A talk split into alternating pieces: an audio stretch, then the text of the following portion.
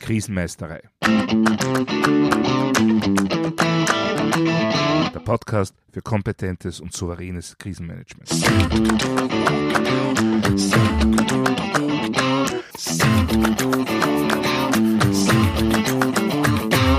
Hallo, ich bin Thomas Prinz von krisenmeisterei.at.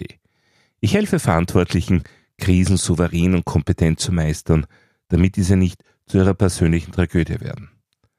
Heute geht es darum, was eine gute Krisenmanagerin bzw. einen guten Krisenmanager eigentlich ausmacht.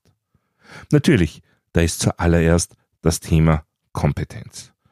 Wobei ich dabei hier in erster Linie die fachliche Kompetenz meine. Selbstverständlich ist auch die Kompetenz im Sinne von Berechtigungen und Ermächtigungen wichtig und relevant.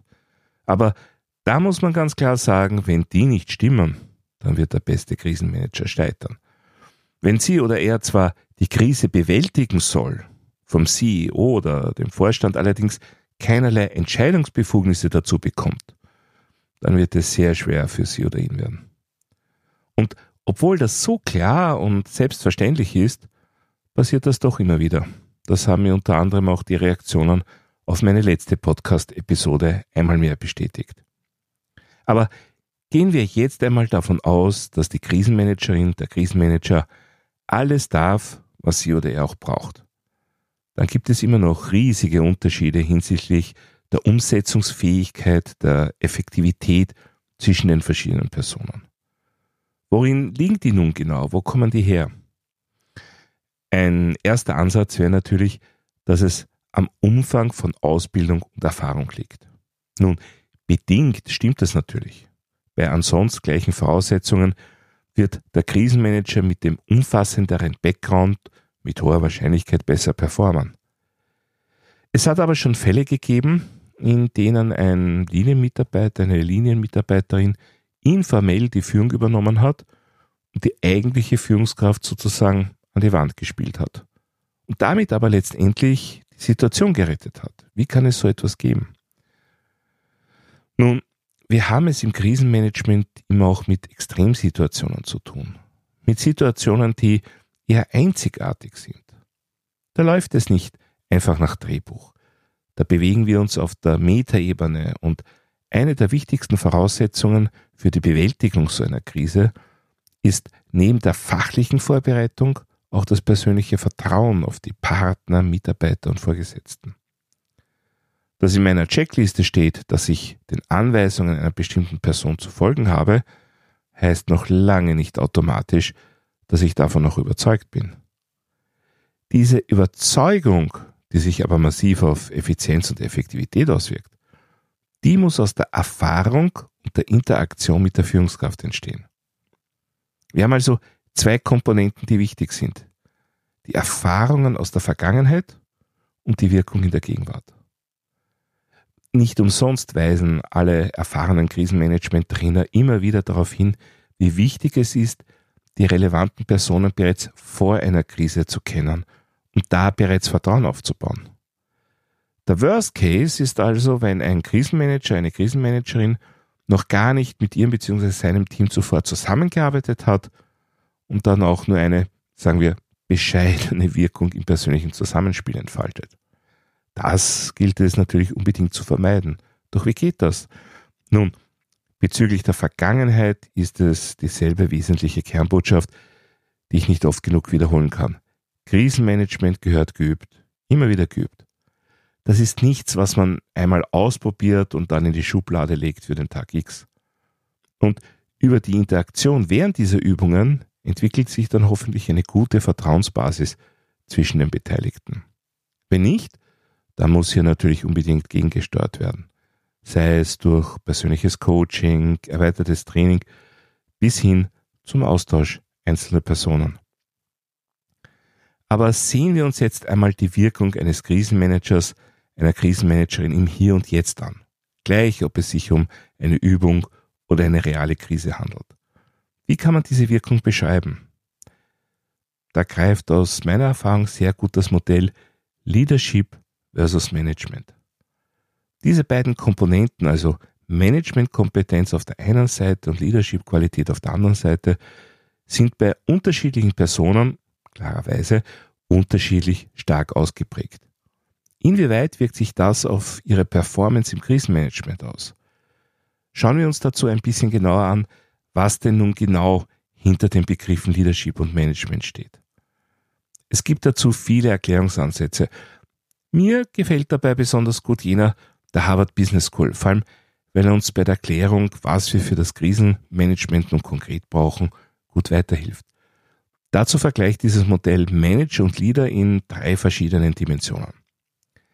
Die erste Dimension spannt sich zwischen Prozess und Vision auf. Leadership baut eine Vision auf, von der sich Veränderungen ableiten. Management hingegen arbeitet daran, organisationale Ziele durch die Implementierung von Prozessen zu erreichen. Die zweite Dimension definiert den Raum zwischen Organisieren und Ausrichten. Also Manager administrieren, während Leader innovativ wirken. Manager stehen für das Aufrechterhalten, Leader für die Entwicklung. Manager fokussieren auf Systeme und Strukturen, Leader auf die Menschen. Ja, und dann gibt's noch Dimension Nummer drei, und das ist die zwischen Position und Qualität. Manager ist ein Titel, es ist eine Rolle, verbunden natürlich mit bestimmten Verantwortungen, Berechtigungen, Verpflichtungen etc. Leadership hingegen ist eine Qualität, die mit Leben erfüllt werden muss, die extrem von der individuellen Person abhängt. Ja, also soweit die Darstellung der Harvard Business School. Und ich finde, dass wir hier genau sehen, wo das Problem bei Krisenmanagern liegt bzw. liegen kann. Führungskräfte mit stark ausgeprägter Leadership-Qualität können Berge versetzen. Sie schaffen es, ihre Teams zu begeistern, sie zu neuen Ufern aufbrechen zu lassen. Wann immer es wichtig ist, sich auf neue Herausforderungen einzulassen, hilft es enorm, wenn die zuständige Führungskraft mit viel Charisma und hoher emotionaler Intelligenz starkes Leadership zeigt. Das brauchen wir natürlich gerade auch in einer Krise, in einer existenzbedrohenden, neuartigen Situation. Da wollen wir nicht von einem reinen Verwalter belehrt werden, was eigentlich Sache wäre. Wir wollen eine Krisenmanagerin, einen Krisenmanager, die oder der uns eine klare Vision zeigt, wie wir aus dieser schlimmen Situation herauskommen. Und wenn wir dafür das Unterste zu Oberst kehren müssen. Aber genau da liegt das Problem. Erfolgreiches Krisenmanagement muss kreativ sein und out of the box denken.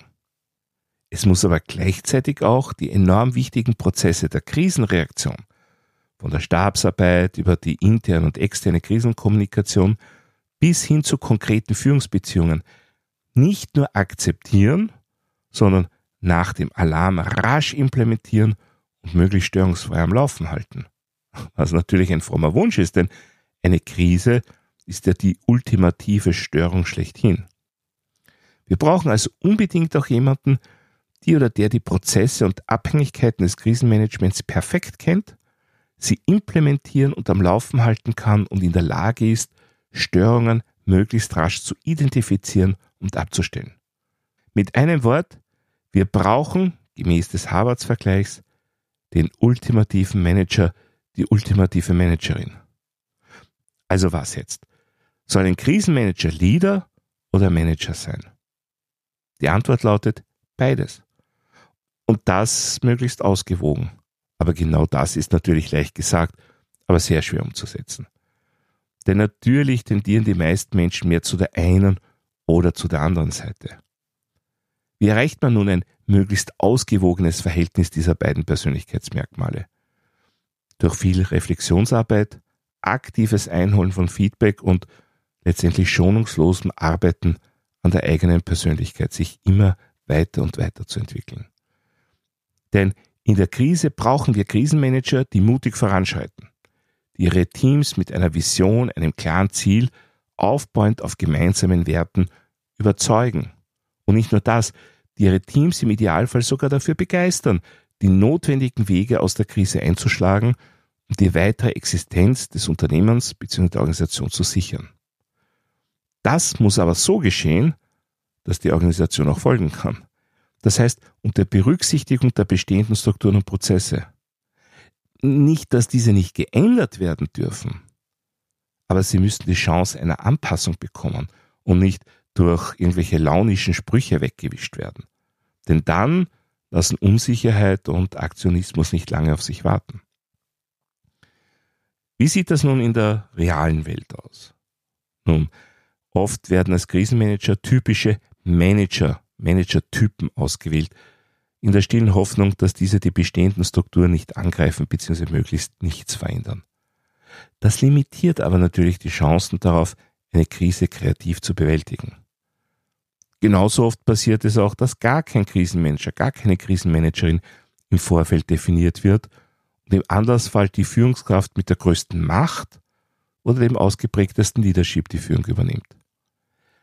Das kann natürlich auch sehr problematisch werden, denn die Erfahrung zeigt, wenn ein typischer Manager eine gute Idee hat und ein typischer Leader eine schlechte, so sind die Chancen, dass ein gemeinsames Team eher der schlechten Idee folgt, leider relativ groß.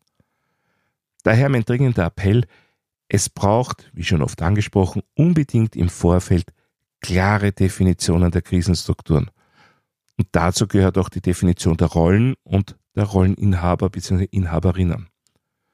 Und die müssen ausgebildet und beübt werden. Ein wesentlicher Teil der Evaluierungen dieser Übungen sollte dabei natürlich auch sein, ob Management und Leadership gleichartig ausgeprägt sind. Und wenn nicht, dann sind eben entsprechende Maßnahmen zu setzen bzw. zu empfehlen. Okay, reicht das nun? Ist alles im grünen Bereich, wenn ich einen Krisenmanager, eine Krisenmanagerin mit möglichst ausgewogenen Managementkompetenzen und Leadership-Qualitäten eingesetzt habe? Noch nicht unbedingt. Denn da ist ja noch die Sache mit dem Vertrauen. Und die beruht auf der gesamtheitlichen Wirkung des Managements. Und zwar nicht nur der Krisenmanager bzw. des Krisenstabs, sondern wirklich des gesamten Managements. Ich möchte das an zwei Beispielen äh, erklären. Viele Unternehmen führen regelmäßig Brandschutzübungen durch. Da wird dann, mehr oder weniger unangekündigt, der Feueralarm ausgelöst und alle Mitarbeiter und Mitarbeiterinnen haben sich dem Brandschutzkonzept entsprechend zu verhalten und über die vorgesehenen Notausgänge das Gebäude zu verlassen. Was ich dabei durchaus schon erlebt habe, ist, dass solche Übungen vom Top-Management ignoriert bzw. nicht mitgemacht werden.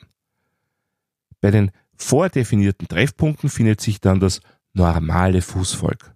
Das Top-Management hat entweder zeitgerecht Auswärtstermine erhalten oder ist so wichtig, dass es seine Arbeit für die Übung nicht unterbrechen kann. Was lernen die Mitarbeiterinnen und Mitarbeiter?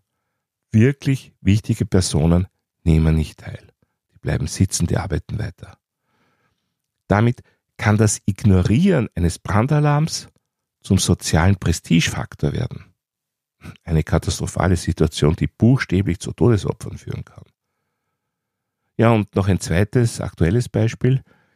Wenn ein Unternehmen seine Mitarbeiter und Mitarbeiterinnen darauf einschwört, wie wichtig Homeoffice, Social Distancing und Maske zur Bewältigung der Corona-Situation sind und gleichzeitig hochrangige Führungskräfte Meetings in kleinen Räumen ohne Fenster und ohne Maske abhalten. Ja, wie ernst werden die zuvor verkündeten Maßnahmen und Empfehlungen wohl genommen werden? Das heißt, wir brauchen neben der Ausgewogenheit von Managementkompetenz und Leadership-Qualität noch eine dritte Komponente, damit Krisenmanagement rasch, effizient und effektiv wirkt. Und das ist Führung durch Vorbild. Es muss für alle Beteiligten bzw. Betroffenen klar sein, dass die Vorgaben, Ziele und Werte der Krisenmanager nicht nur wohlklingend und sinnvoll sind, sondern auch aus einer persönlichen Überzeugung kommen. Und das gelingt nur, wenn die wesentlichen Führungskräfte das vorleben, wenn ihr Handeln widerspruchsfrei ist. Nur so wirken sie glaubwürdig und bleiben das auch. Eines der berühmtesten Zitate in diesem Zusammenhang wird Albert Schweitzer zugeschrieben. Er soll in etwa gesagt haben, Vorbild zu sein ist nicht nur eine Möglichkeit, andere Menschen zu beeinflussen. Es ist die einzige. Das heißt, Krisenmanager werden dann effektiv und effizient sein, wenn sie durch ihr Managementwirken Ordnung und Struktur in der Krisenorganisation herbeiführen und aufrechterhalten, gleichzeitig mit gutem Leadership notwendige Veränderungen herbeiführen und durch widerspruchsfreies Handeln als Vorbild wirken und so zum Role Model für alle werden, die möglichst rasch durch die Krise durchwollen. Wenn das alles gepaart mit Kompetenz und Erfahrung ist, dann haben wir eine wirklich gute Krisenmanagerin bzw. einen wirklich guten Krisenmanager für uns. Ja, soweit für heute zum Thema, was gute Krisenmanager ausmacht. Wenn Sie etwas nachlesen wollen, dann finden Sie wie immer Shownotes und weitere wertvolle Infos auf meiner Website krisenmeister.at. Dort können Sie auch meinen Newsletter abonnieren bzw. mein E-Book runterladen. Außerdem können Sie sich für eines meiner Webinare anmelden. Wenn Sie besondere Wünsche oder Anregungen zum Podcast haben, dann würde ich mich sehr über eine E-Mail freuen. Die E-Mail-Adresse ist podcast.krisenmeisterei.at. Das war's für heute. Ich bin Thomas Prinz von krisenmeisterei.at. Vielen Dank fürs Zuhören und auf Wiedermeistern bei der nächsten Folge.